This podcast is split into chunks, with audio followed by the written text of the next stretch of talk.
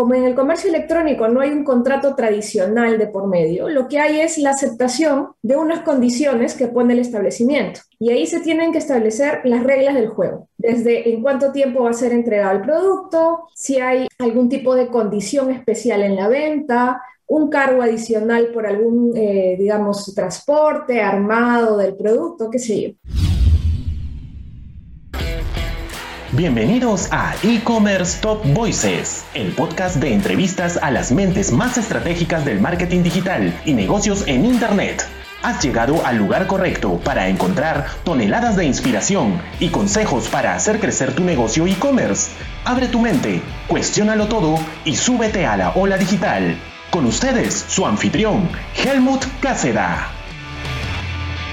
Tenemos hoy día a Fátima Toche, el deseo de Iriarte y Asociados. Fátima, bienvenida al programa. Muchas gracias por la invitación, Helmut. Fátima, han habido muchos problemas en cuanto al comercio electrónico, definitivamente. Creo que del año pasado a este año hemos aprendido de forma exponencial, pero básicamente de lo que más se queja la gente son retrasos en las entregas, o que el producto no se entrega, o que simplemente la expectativa fue muy inflada porque lo que recibieron era muy diferente a lo que vieron en la página web, un tema muy importante. Mi pregunta para ti, Fátima, es, ¿cómo se protege un emprendedor que está empezando y no tiene ni idea de nada de la parte legal? El emprendedor solo piensa en vender y cree que montar una web es suficiente para salir adelante, pero lo que no sabe es que una vez que está en contacto con el consumidor, se pone en riesgo que el consumidor pues justamente se queje, ¿no? Entonces, ¿qué podemos hacer para evitar problemas legales con los consumidores? Sí, mira, y no está mal, o sea, yo entiendo a alguien que recién está emprendiendo lo que quiere es vender su producto, pero mm. sí es bueno que tengan en cuenta que existe toda una normativa relacionada a la protección al consumidor y que en el momento que empiecen las transacciones, y mientras más venda, más expuesto va a estar a posibles reclamos. Entonces, yo diría que la premisa central es tener una conducta transparente a la información que damos sobre los productos que vendemos o servicios, cómo va a ser la entrega, si hay una política de, de evoluciones, de reembolsos ante un problema con el producto o el servicio la transparencia es lo central. Transparencia también respecto a las formas de pago que admite la página web, eh, si el, precio del producto está en soles y dólares, cuál es el tipo de cambio. Y todo esto, todas estas pautas básicamente corresponde que en cualquier sitio web dedicado a la compra, venta de productos o servicios o a la intermediación, tenga que contar con los términos y condiciones, que es una pestaña, un link que tiene que estar visible en su sitio web donde se establezcan todas estas pautas de la interacción entre el establecimiento que vende y los usuarios. Digamos, como en el comercio electrónico no hay un contrato tradicional de por medio, lo que hay es la aceptación de unas condiciones que pone el establecimiento. Y ahí se tienen que establecer las reglas del juego, desde en cuánto tiempo va a ser entregado el producto, si hay algún tipo de condición especial en la venta, un cargo adicional por algún, eh, digamos, transporte armado del producto, qué sé yo.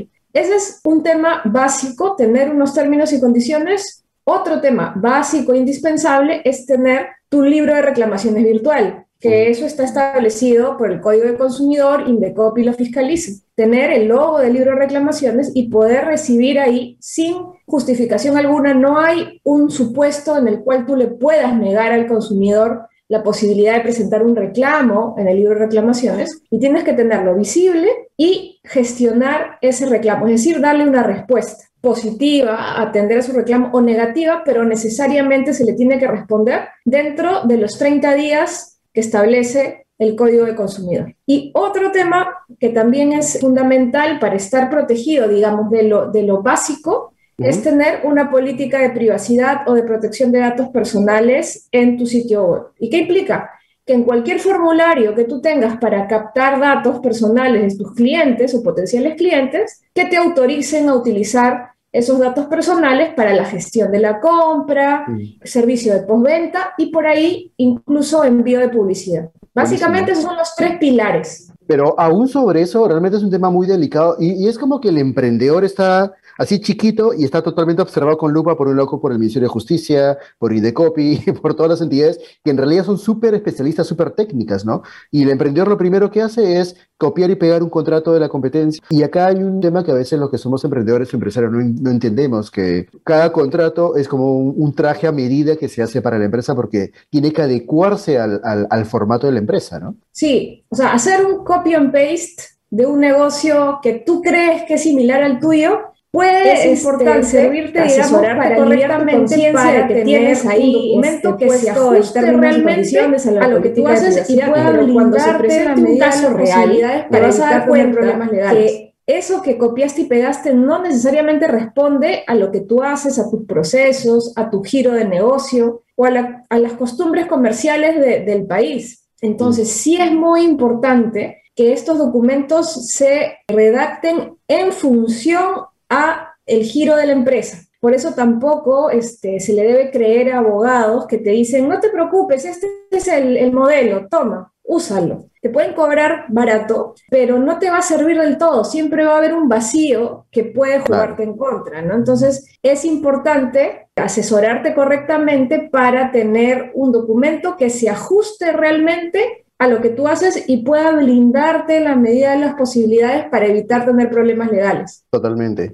¿Cuáles son las quejas y reclamos más comunes de que un comercio que vende en Internet? Mira, la mayor cantidad de quejas tiene que ver con toda la gestión logística de la entrega y delivery de los productos, ¿no? Sobre todo ahora en pandemia, a la gente no le estaba llegando los productos que ha comprado en los tiempos que el mismo sitio web, plazos estimados que el sitio web le dice, o simplemente no le dice y la gente se queda esperando y la entrega o nunca se da o excede los plazos razonables siquiera. Otro de los reclamos recurrentes es que el producto que recibe el usuario, el consumidor, como estamos hablando ante una venta por comercio electrónico y no física, donde el consumidor puede ver el producto y darse cuenta de sus particularidades, con el comercio electrónico solo tiene una imagen seguramente o un video por ahí. Entonces, cuando lo recibe, el producto no se corresponde con características que fueron informadas o en la publicidad o en las imágenes del sitio web. Entonces, eso es otro tema importante. En otra medida también está los reclamos relacionados a la modalidad de, pago, que muchas veces hay doble, doble cargo o se ha cobrado un cargo adicional que no había sido informado originalmente en el sitio web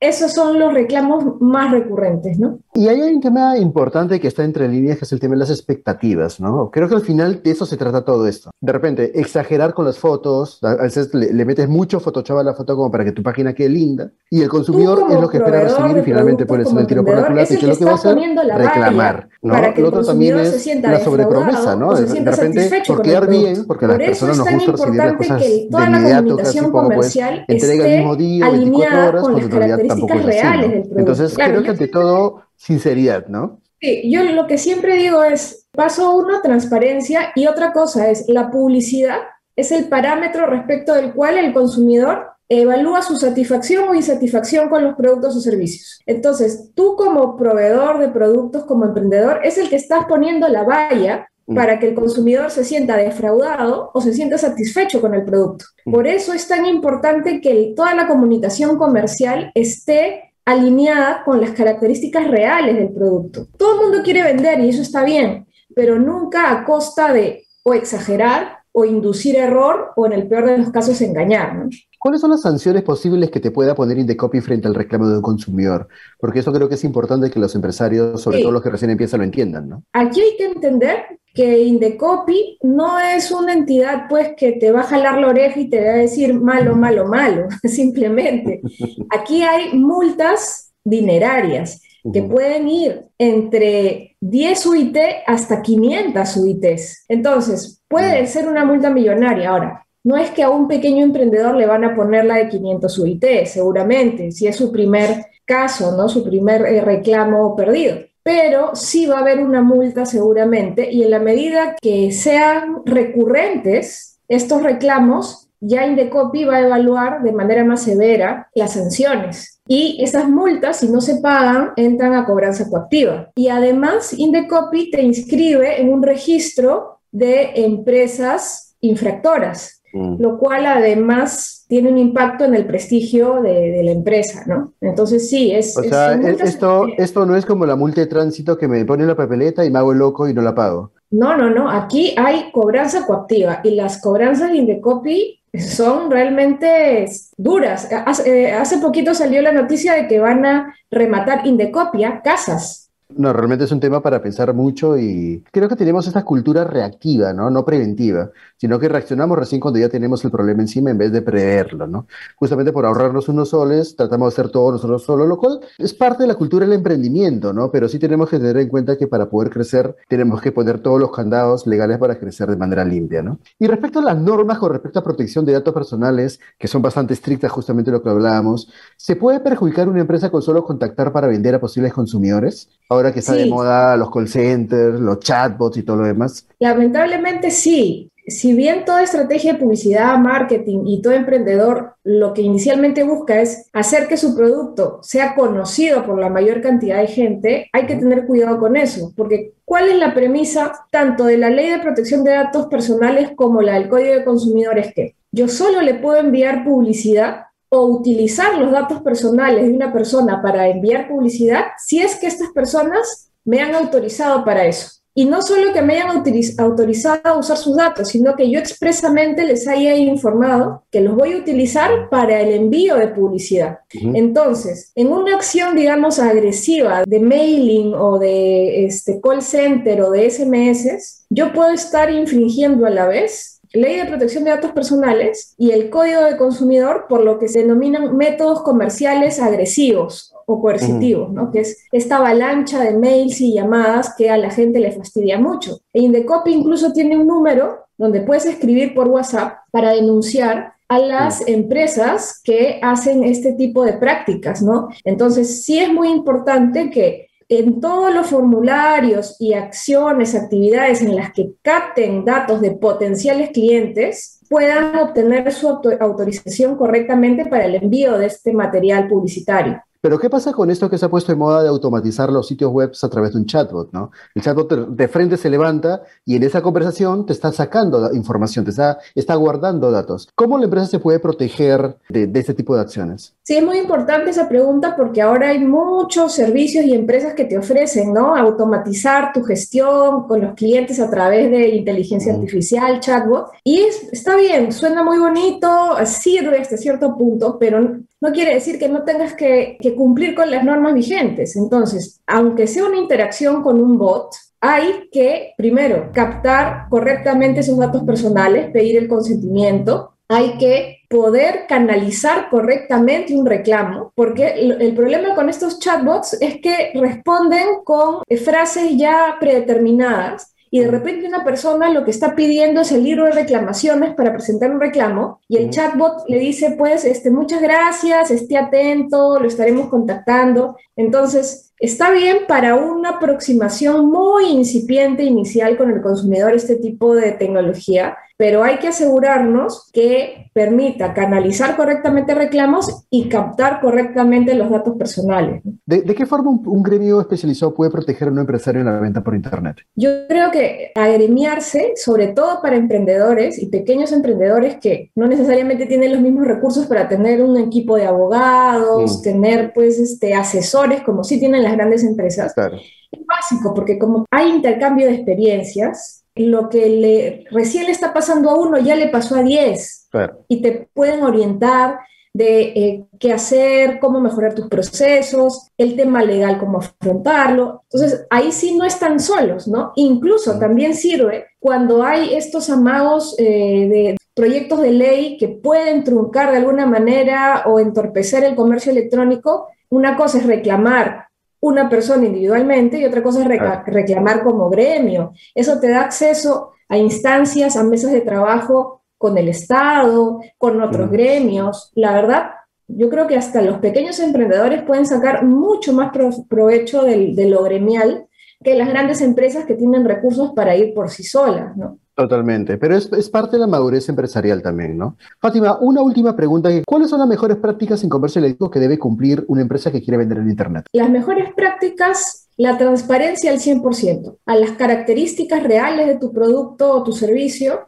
las condiciones relacionadas al producto, si tiene alguna contraindicación, por ejemplo, en caso especialmente de productos de, consumo directo, ¿no? Eh, transparencia respecto a los plazos de entrega del producto, respecto al precio, siempre el precio que tú publicites de tu producto debe ser el, total a pagar por el consumidor, que no se encuentre con una sorpresa al momento de, de los cargos en su tarjeta de crédito, por ejemplo. Otro tema fundamental, la gestión de reclamos a través del libro de reclamaciones, uno, pero es más, lo ideal es que tú puedas tener un servicio de atención al cliente que justamente haga que no escale el reclamo ni a tu libro de reclamaciones ni a un reclamo ante Indecopy. Que tú tengas la posibilidad de atender rápidamente al consumidor, escucharlo y tratar de llegar a un acuerdo con él en la medida de las posibilidades. Siempre tener una política de protección de datos personales, captar pedir el consentimiento correctamente de tus consumidores para el envío de publicidad y para la gestión